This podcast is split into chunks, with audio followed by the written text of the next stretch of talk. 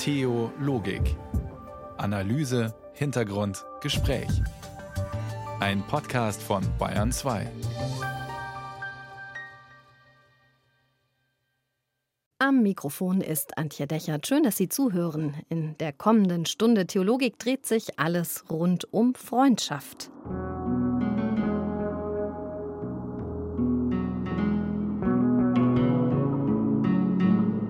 Freunde, das sind Seelenverwandte oder Wahlverwandte, wenn es nach Johann Wolfgang von Goethe geht. Von dessen besonderer Brieffreundschaft mit Friedrich Schiller werden wir im Lauf der Sendung noch hören.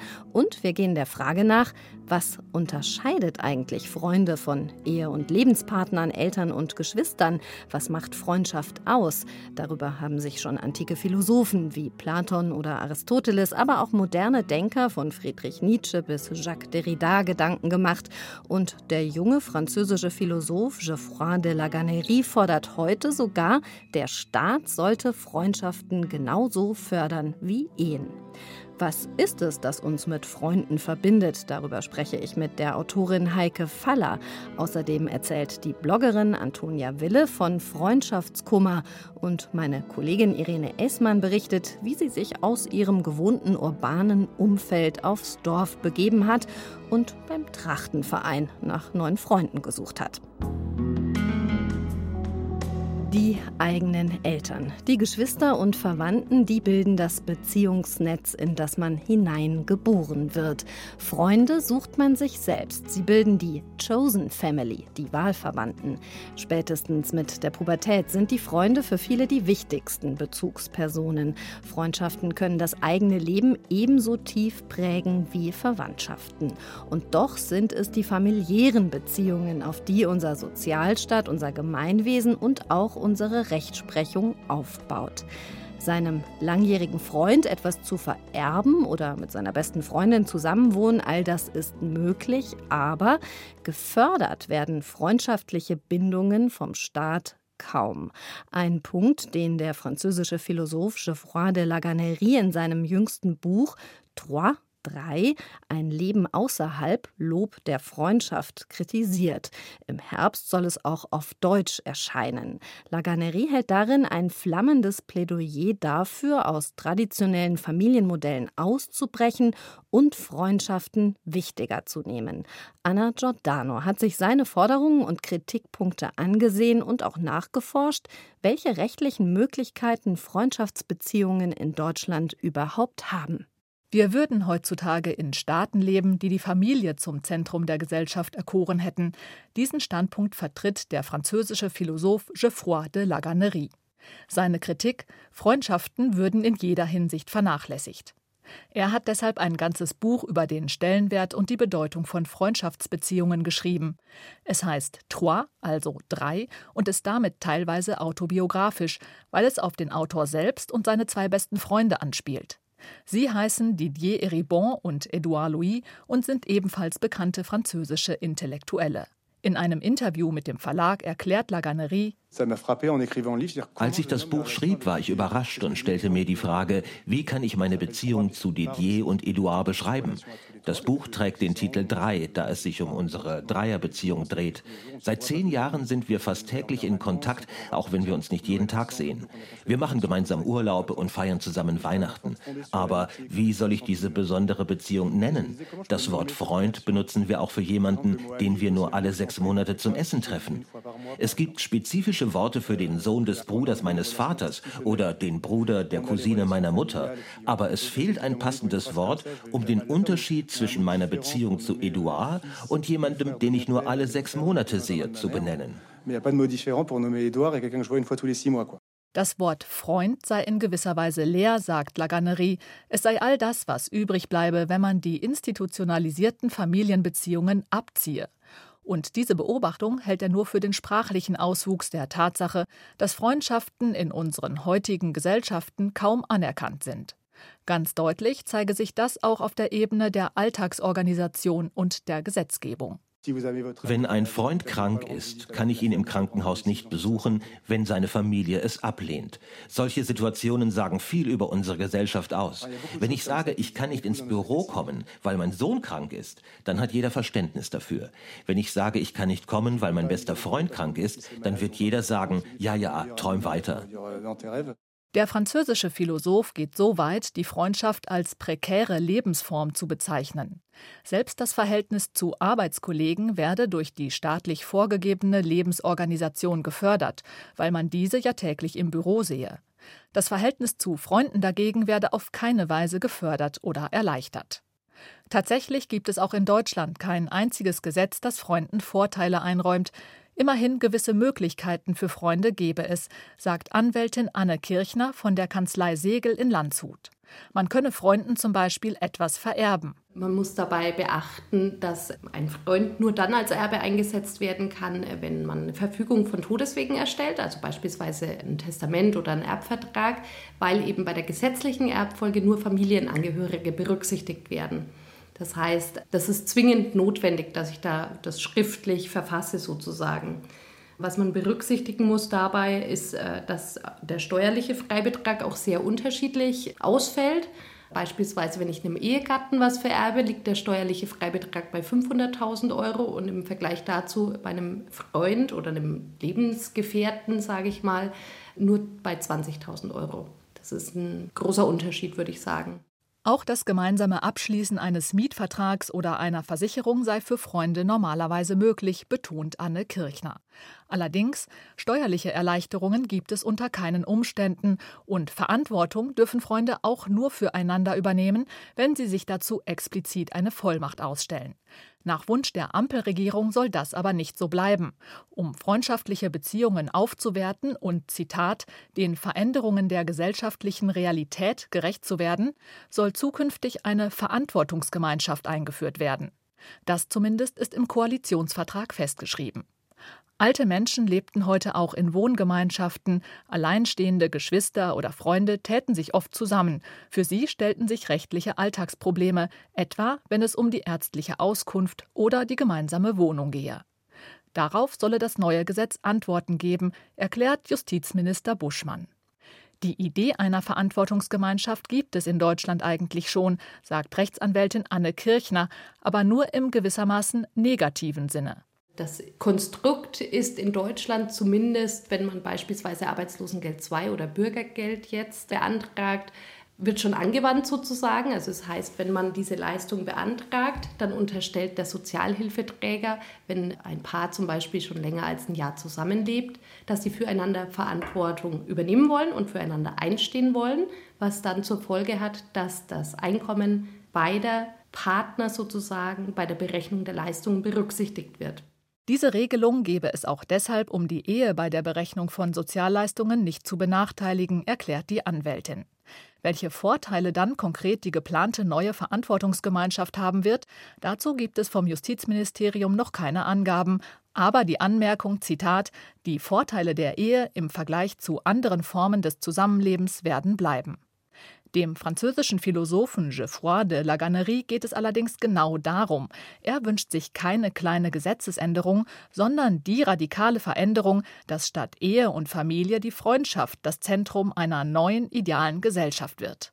Er spricht dabei von einer zeitgenössischen Utopie. Das bedeutet, dass man sich nicht vollständig von der Gesellschaft abwendet, sondern vielmehr seine Beziehungen zu anderen neu organisiert und sein Leben neu konzipiert. Es wirft die politische Frage auf, ob wir uns eine Utopie im Kontext der Freundschaft vorstellen können, als eine neue Art des Zusammenlebens. Amicalisé, also verfreundschaftlichen, ist eines der zentralen Worte in seinem Buch und das bezieht der Philosoph auch auf eheliche und familiäre Bindungen. In der Ehe führen zwei Personen oft ein sehr ähnliches Leben. Man steht zur gleichen Zeit auf, man isst das gleiche Müsli, hört den gleichen Radiosender und fährt in den gleichen Urlaub. Aber am Ende haben sie sich nichts mehr zu sagen, weil sie sich zu sehr ähneln. Eine Theorie besagt, dass Liebe tatsächlich die Zuneigung zum anderen ist, zu dem, was der andere beiträgt. Liebe entsteht durch Unterschiede und Veränderungen. Daher Daher ist es wichtig, den anderen nicht jeden Tag zu sehen, damit man etwas Neues zu erzählen hat. Ein freundschaftlicher Zugang, der sei nicht nur wohltuend für die Ehe, sondern wirke sich auch positiv auf die politischen Verhältnisse eines Landes aus. Laganerie beruft sich in seiner Theorie auf den griechischen Philosophen Aristoteles, dem zufolge Lebensform und politisches System eng miteinander zusammenhängen. Die Tyrannei habe ihren Ursprung in der Familie, die Demokratie habe ihren Ursprung in der Freundschaft. Das ist eine Idee von Aristoteles und sie ist immer noch revolutionär. Er argumentiert, dass wir eine Politik der Freundschaft brauchen. Die Politik sollte sich darauf konzentrieren, Freundschaften zu fördern. Das Ziel der Politik sollte es sein, so viel Freundschaft wie möglich zu schaffen. Dies würde bedeuten, dass unsere Gesellschaft anders organisiert sein müsste, als sie es heute ist. Freundschaft sogar als Grundlage für eine neue Form der Demokratie, die sich nicht mehr an Konzepte wie Blutsverwandtschaft, Familie und Nation bindet. Gedanken, die der französische Philosoph Geoffroy Laganerie in seinem jüngsten Buch Trois formuliert. Auf Französisch ist es schon zu lesen, auf Deutsch soll es im November erscheinen. Und das ist Musik von William Fitzsimmons, Find Me to Forgive.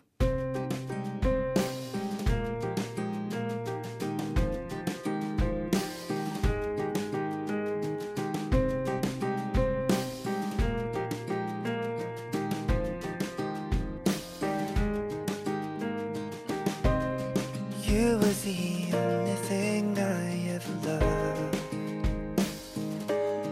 taken for granted.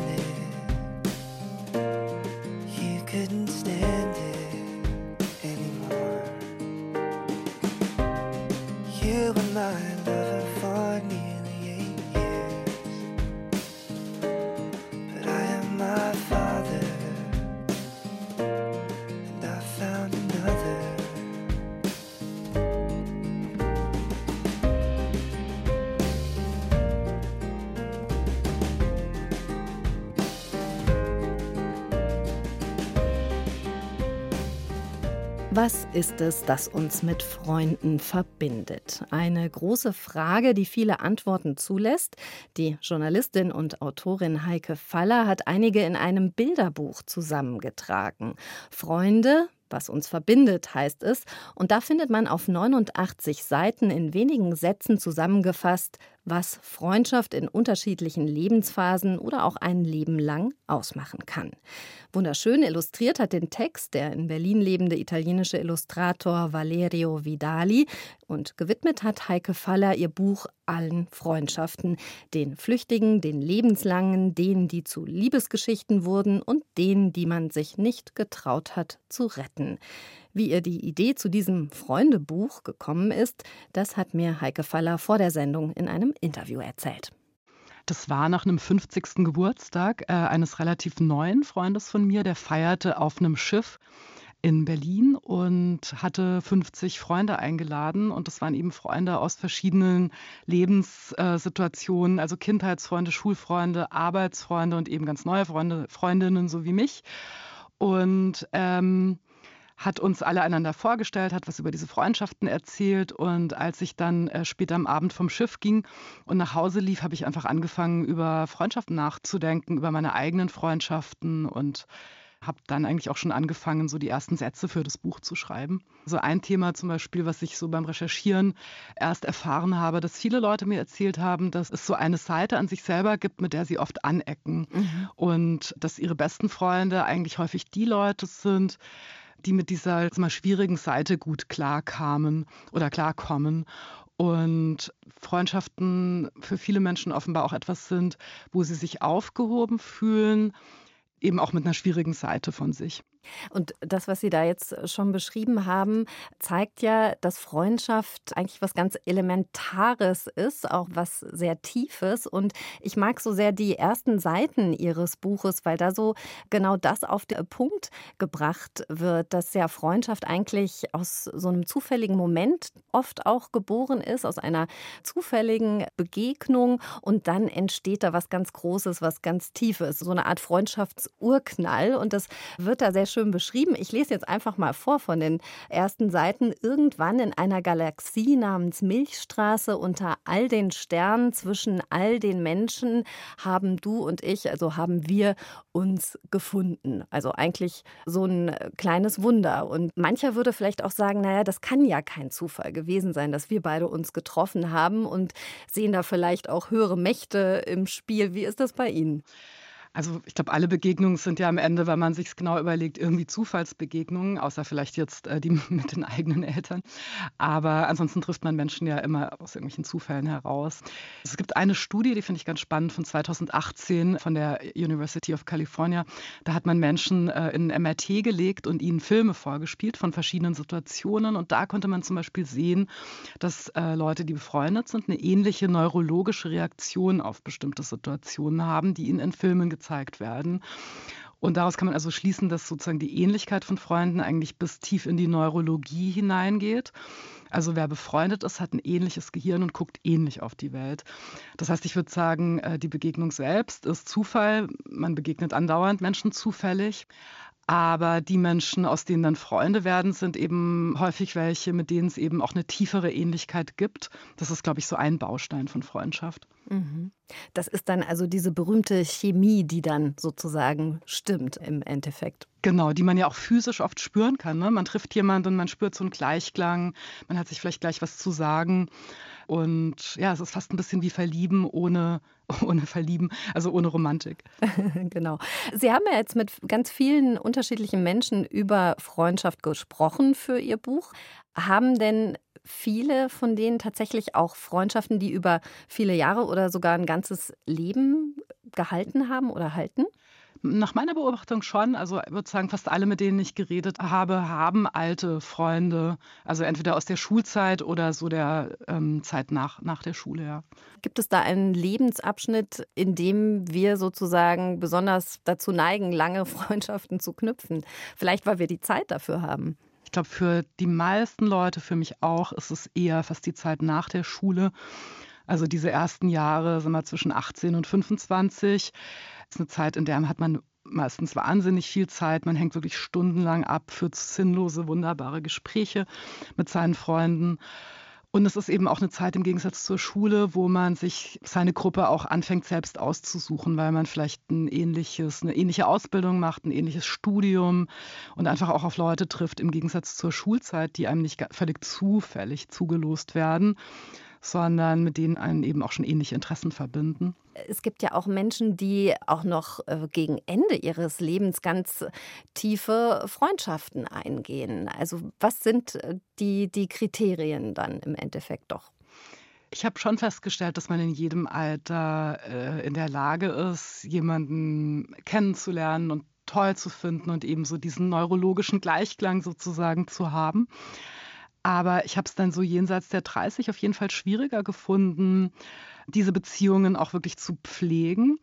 Einfach weil nicht mehr so viel Platz ist im eigenen Leben und man schlicht echt nicht mehr so viel Zeit hat und die anderen auch nicht mehr so viel Zeit haben. Aber äh, theoretisch ist es möglich und ich kenne auch Leute jenseits der 75, die in der Lage sind, neue Menschen in ihr Leben zu lassen und neue, auch intensive Freundschaften zu beginnen, auch was sehr ich finde, das hat was sehr Beruhigendes, dass diese Offenheit zumindest theoretisch ein Leben lang vorhanden ist.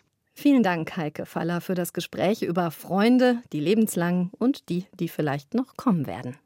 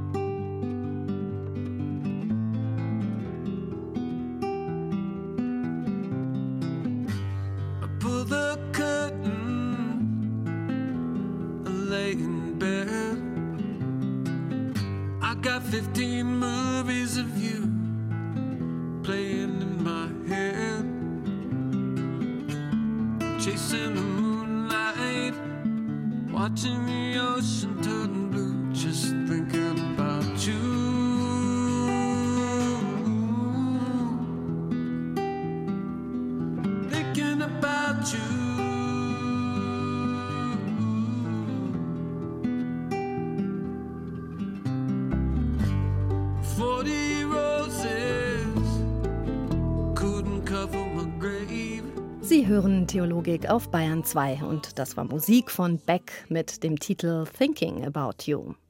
Freundschaft. Das haben wir eben im Gespräch mit der Journalistin Heike Faller gehört, hat viele Gestalten.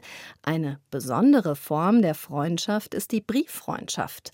Eine der wohl berühmtesten Brieffreundschaften hatten vermutlich Goethe und Schiller. Mehr als 1000 Briefe haben sich die beiden Dichter in elf Jahren von 1794 bis zum Tod Schillers 1805 hin und her geschrieben.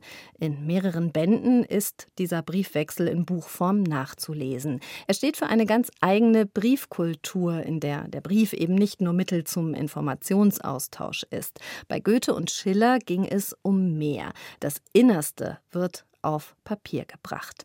Nadja Stempel über diese und weitere berühmte Brieffreundschaften und ihr Blick ins Innerste der Absender.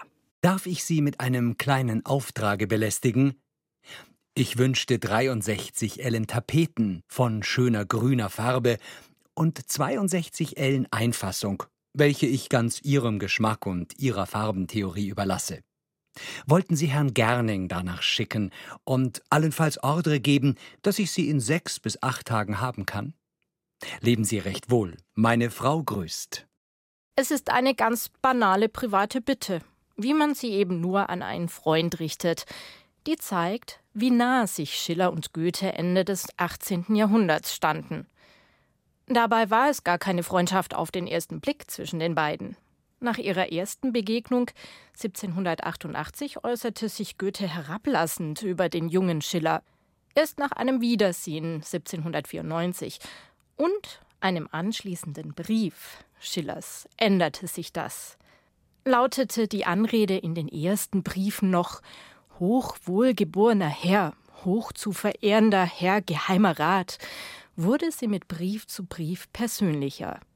Schiller ließ sich einmal sogar zur emotionalen Anrede geliebter Freund hinreißen. Goethe fühlte sich zunehmend von Schiller verstanden, sah in ihm einen Seelenverwandten, der seine Werte, seine Auffassung von Kunst, seinen Blick auf die Welt teilte – und dankte ihm etwa, dass zu seinem Geburtstag ihm hätte kein angenehmeres Geschenk gemacht werden können als Schillers Brief. Fast täglich befördern Botinnen oder die fahrende Post Sendungen zwischen den beiden. Schiller schreibt immer wieder auch über seinen Gesundheitszustand, der ihm Sorge bereitet. Mit 23 Jahren erkrankt er an Malaria, das damals noch im sumpfigen Rheintal verbreitet ist. Hinzu kommt eine schwere Lungen- und Rippenfellentzündung, von der er sich nie mehr erholt.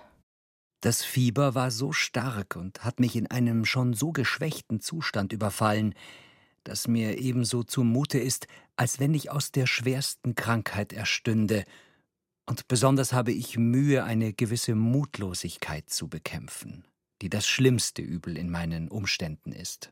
Schreibt Schiller in einem seiner letzten Briefe, kurz vor seinem Tod im Mai 1805 mit nur 45 Jahren. Goethe redet ihm gut zu, schickt ihm ein tüchtiges Bündel Literatur und hofft sehnlichst, ihn wiederzusehen. Schiller und Goethe, sie stehen seitdem für eine ganz eigene Briefkultur, bei der es um mehr geht als um bloßen Informationsaustausch. Es ist der Blick in ihr Innerstes, den sich Brieffreunde gestatten das Gefühl, füreinander auch über die Distanz da zu sein. Liebe mich immer.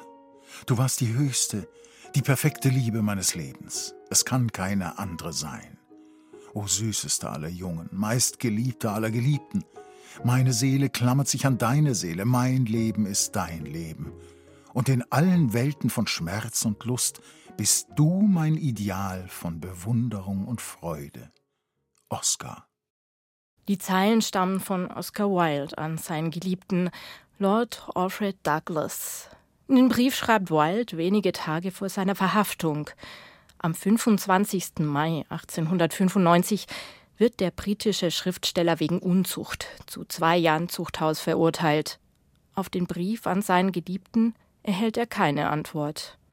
Eineinhalb Jahre später, nach vergeblichem Warten auf eine Nachricht, verfasst Oscar Wilde schließlich einen weiteren Brief. Jeden Abend schreibt er auf blaues Gefängnispapier, Blatt für Blatt.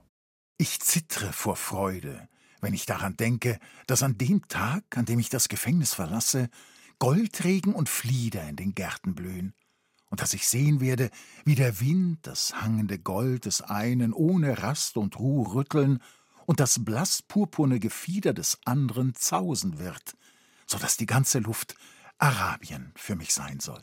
Jeder einzelne Briefbogen wird von der Gefängnisleitung konfisziert.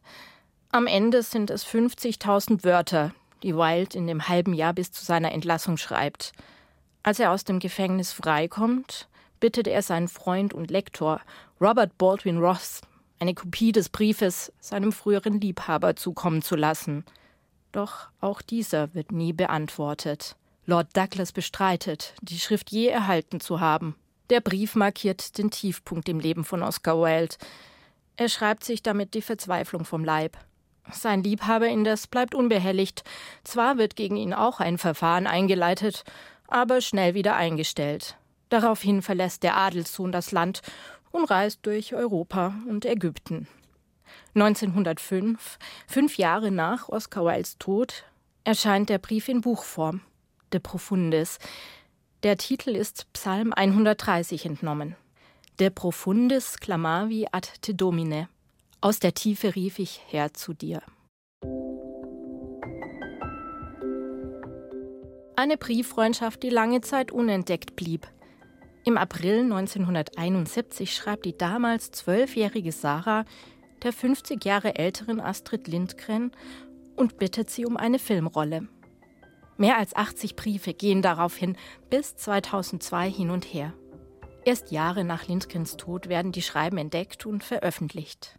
Verzeih diesen langen, langweiligen, doofen, schlampigen Brief von Sarah, 13 Jahre, hässlich, dumm, doof, faul. Sarah, meine Sarah, das war ein langer und sehr schöner Brief, den du mir da geschrieben hast, finde ich. Und jetzt gehst du mir andauernd im Kopf herum. Mir ist klar, dass du zu den Menschen gehörst, die es manchmal schwer haben, gerade weil du intellektuelle Gaben besitzt und sensible Nerven hast. Genau solche jungen Leute sind es, die sehen, wie viel Trauriges und Schlimmes es hier auf der Welt gibt und sich davon berühren lassen. Hässlich dumm, du faul. Das Bild der Teenagerin von sich selbst ist anfangs erschütternd. Es gebe keinen Grund, sie lieb zu haben, denkt sie. Niemand glaube an sie. Und die berühmte Kinderbuchautorin? Sie antwortet beharrlich über drei Jahrzehnte. Er kennt die verletzte Seele und baut sie auf. So antwortet die bekannte Schriftstellerin, als sich Sarah wieder hässlich findet. Hallo, du Hübsche. Stell dir vor, als du geschrieben hast, du seist hässlich, da habe ich gedacht, ja, vielleicht ist sie ein kleiner grauer Spatz, wie ich es nenne, eine, die es schwer hat, weil ihr Äußeres weder ihr selbst noch ihren Mitschülern oder den Menschen überhaupt gefällt. Und dann kommen hier zwei Fotos an, auf denen ein ungewöhnlich schönes Mädchen zu sehen ist, mit großen, intensiven Augen, wohlgeformter Nase, schönem Mund, schönem Haar, eine, die normalerweise das beliebteste Mädchen der Klasse sein müsste. Getroffen haben sich Astrid Lindgren und Sarah übrigens nie. Ihre Brieffreundschaft jedoch war für beide etwas Besonderes. Die Briefe begleiteten ein Mädchen mit einer schwierigen Kindheit bis ins Erwachsenenalter. Sie gaben ihr das Gefühl, etwas Besonderes zu sein. Einmal schrieb Sarah an Astrid: Deine Briefe lege ich unter die Matratze. You should see my favorite people. You'd catch a glimpse of gold through their skins. I walk on air whenever I'm with them. They're where the happiness begins. And I'm alright on my own, but with them I'm much better. They're like diamonds, but diamonds are forever. They stand taller than giants, they outshine all the stars.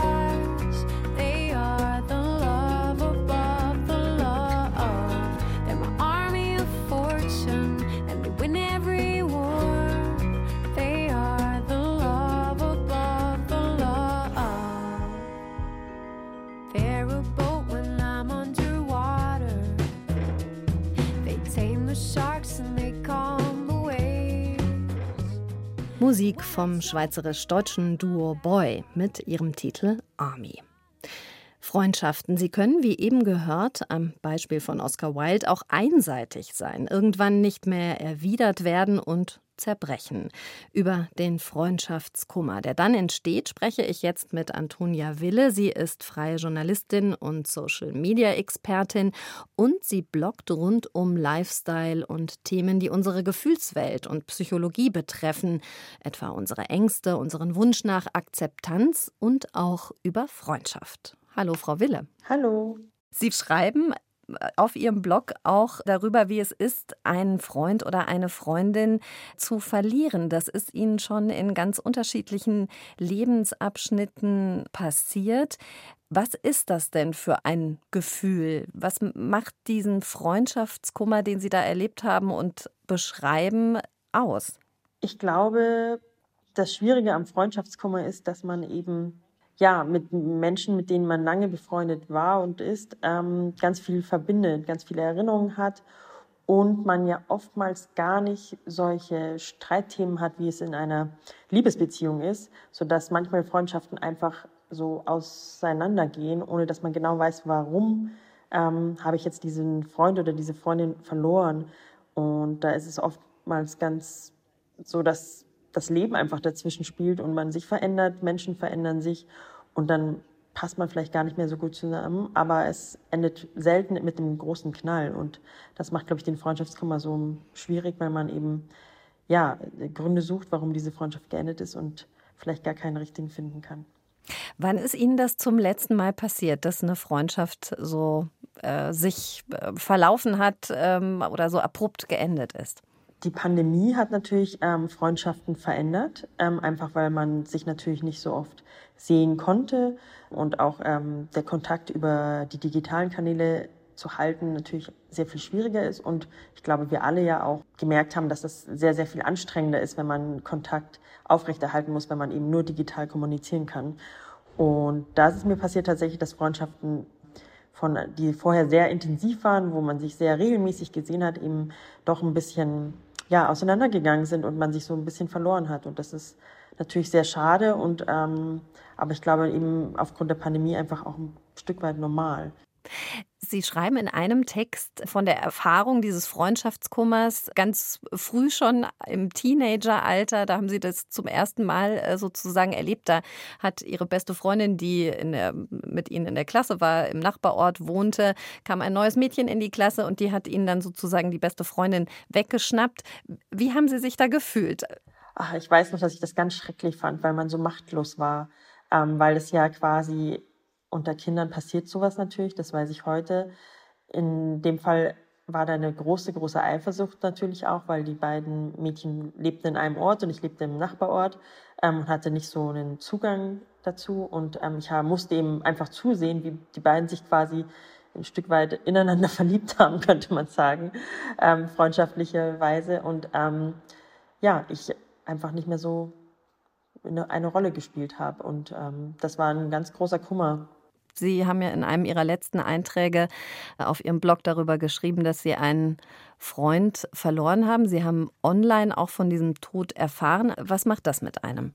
Ich glaube, der Tod bedeutet vielleicht das Ende einer Freundschaft im echten Leben, aber ich glaube, ähm, die Zuneigung, die Erinnerungen, die Gefühle, die man ja füreinander hatte, ähm, im freundschaftlichen Sinne, ähm, bleiben ja bestehen und man wird immer irgendwie einen Teil dieser Freundschaft mit sich tragen, weil man gemeinsame Erlebnisse hatte, weil man vielleicht geprägt worden ist voneinander, ähm, sodass ein Stück weit das Ganze nie verloren geht. Man ist irgendwie immer die Summe aller Menschen, die einem begegnet sind. Ja, irgendwie wird man sich ja da so auch bewusst, dass man es vielleicht auch nicht schaffen kann, mit allen guten Freunden, die man mal hatte, wirklich dann auch immer gut befreundet äh, zu sein. Dass es ein Stück weit auch dazu gehört, dass es solche Phasen sind, oder? Genau, ich glaube, man muss sich ganz bewusst machen, dass eben Menschen in das eigene Leben kommen. Ähm, manche bleiben, manche gehen auch wieder, manche kommen vielleicht auch wieder.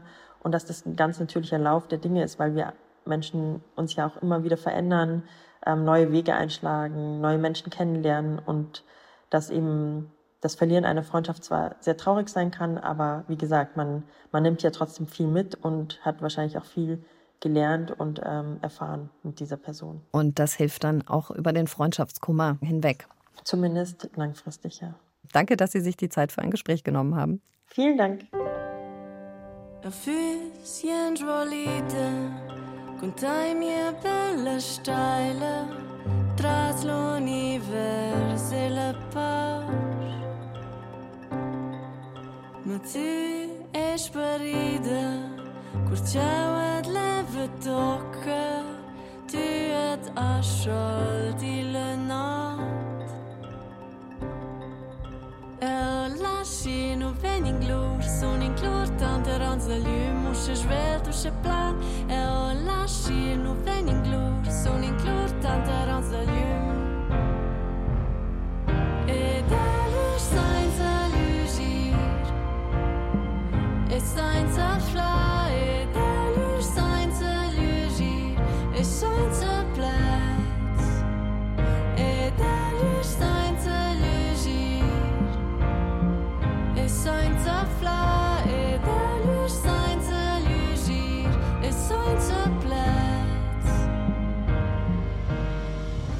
Zeig mir deine Freunde und ich sag dir, wer du bist. Das ist ein alter Spruch und ein Phänomen, über das man sagen könnte, nur wenige Menschen haben Freunde, die irgendwie komplett anders sind als sie selbst, außerhalb der eigenen Blase sozusagen. Meine Kollegin Irene Essmann hat sich genau dazu Gedanken gemacht und überlegt, wie das eigentlich bei ihr selbst aussieht. Sie sitzt jetzt bei mir im Studio. Hallo Irene. Hallo Antje.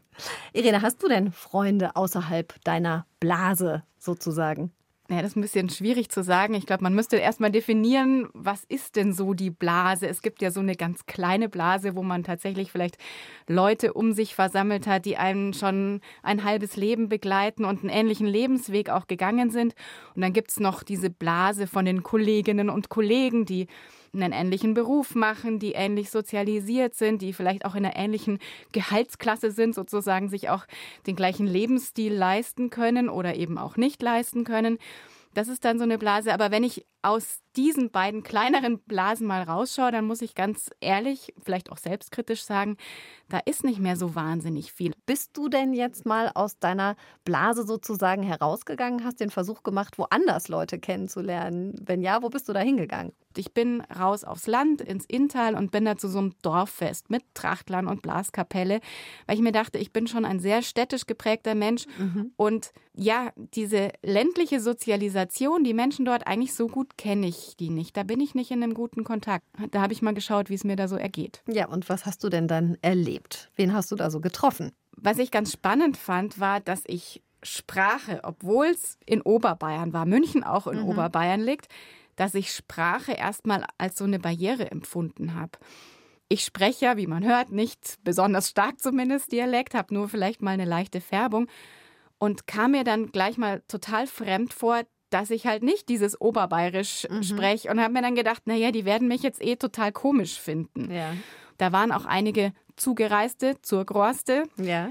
Und habe dann versucht, mit denen so ein bisschen ins Gespräch zu kommen, wie es ihnen denn ergangen ist. Und die haben tatsächlich gesagt, es hat wahnsinnig lang gedauert. Gerade auch Menschen, die vielleicht einen anderen, sehr prägnanten Dialekt haben, hatten so das Gefühl, dass Vorurteile bestehen. Ich sage mhm. jetzt mal als ein Beispiel Sächsisch, mhm. ähm, dass sie sich nicht wohlgefühlt haben und dass sie das Gefühl hatten, weil sie anders klingen, kommen sie nicht so gut rein. Hat auch jemand erzählt, wie er dann vielleicht doch reingekommen ist? Wie ging das? Musste man dann in die Vereine gehen und das ist wiederum, genau der Punkt. Ja. Mhm. Also der Punkt ist tatsächlich, sobald man selber in Aktion tritt, mhm. sobald man sagt, hallo, hier bin ich, ich würde gerne mitmachen und immer wieder da ist, immer wieder, immer wieder. Das mag sein, dass das am Anfang total schwierig noch ist und man das Gefühl hat, puh, ich weiß nicht, ob ich da jemals meinen Platz finden werde, aber irgendwann platzt der Knoten, wenn sozusagen die andere Seite dort, wo man gerne dazugehören möchte, merkt, oh, da ist ja jemand, der engagiert sich tatsächlich und man auch mehr Dinge plötzlich hat, mehr gemeinsame Erlebnisse hat, mhm. über die man dann wieder das nächste Mal sprechen kann.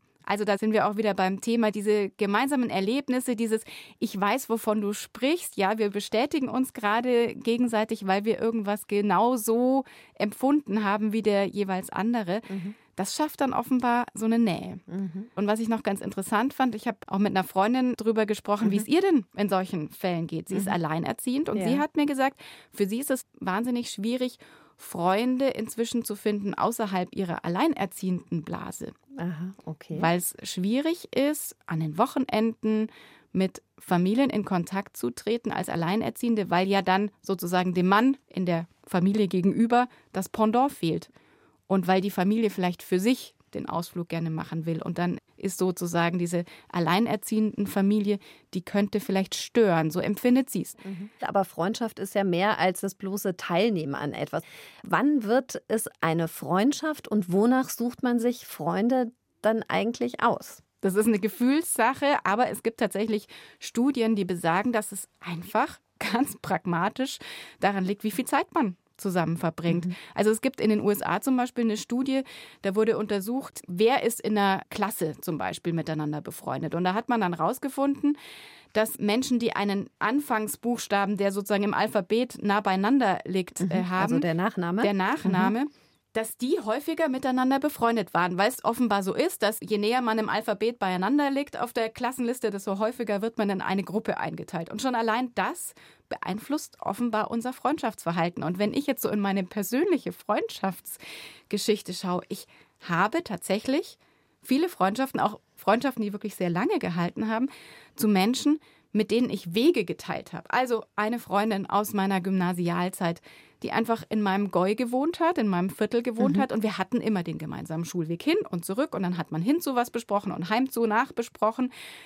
Und dadurch ist eine wahnsinnige Nähe entstanden. Und auch später im Studium, als ich auswärts war, weit weg von München, die Freundin, die aus Oberbayern kam, mit der ich die gemeinsamen langen Zugfahrten hatte. Und da sind wir uns näher gekommen und haben uns ausgetauscht. Also diese Möglichkeit überhaupt, lange gemeinsam Zeit zu verbringen, schafft auch die Möglichkeit, sich anzufreunden. Und vielleicht XYZ, der ganz woanders lebt, eigentlich ganz anders sozialisiert ist, wäre ein super Freund, wenn man nur die Chance hätte, gemeinsam Zeit zu verbringen, und zwar intensive und lange Zeit. Mhm, also der Faktor Zeit, ganz wesentlich für Freundschaften, Zeit miteinander verbringen und vielleicht auch mal den Mut haben, Zeit mit etwas zu verbringen oder mit Menschen zu verbringen, den man sonst im Alltäglichen eigentlich nicht begegnet, dann findet man vielleicht auch wieder neue Freunde. Vielen Dank, Irene Essmann, und auch nochmal ein starkes Plädoyer dafür, sich wirklich Zeit zu nehmen für Freunde und für den Blick über den eigenen Tellerrand sozusagen. Dankeschön.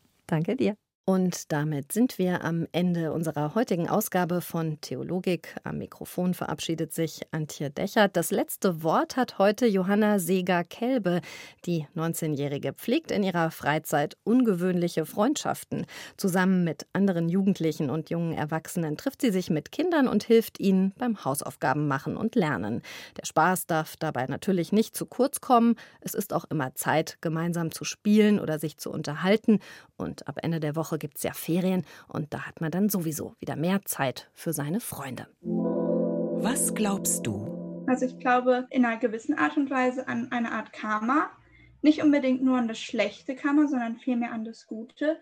Ich glaube, dass man ganz viel Gutes verdoppeln kann. Wenn man Gutes in die Welt hinausgibt, dann kommt auch Gutes zu einem zurück. Was liebst du? Ich liebe die ganzen Möglichkeiten, die ich habe sowohl mit meinem sozialen Umfeld als auch natürlich in das Land, in die Gesellschaft, in die ich geboren wurde, dass ich so viel Unterstützung für meine Träume bekomme, dass ich das machen kann, was ich machen möchte und dass ich auch anderen Leuten dadurch weiterhelfen kann. Also ich liebe sehr die Situation, in der ich mich befinden darf. Was hoffst du? Ich hoffe, dass es mehr Menschen gibt, die auch weiter Gutes machen wollen ich hoffe sehr, dass es immer mehr Frieden in der Welt geben wird, dass immer mehr Leute einsehen, dass Frieden das Einzige ist, was uns weiterbringt, dass Gewalt nicht die Lösung ist, dass wir Toleranz füreinander benötigen und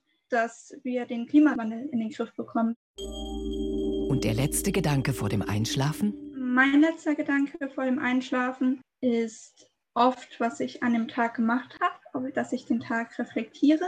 Außerdem denke ich oft darüber nach, wie dankbar ich dafür bin, was ich alles so erleben darf. Ich finde, das hilft sehr weiter, sich die positiven Dinge vor Augen zu halten.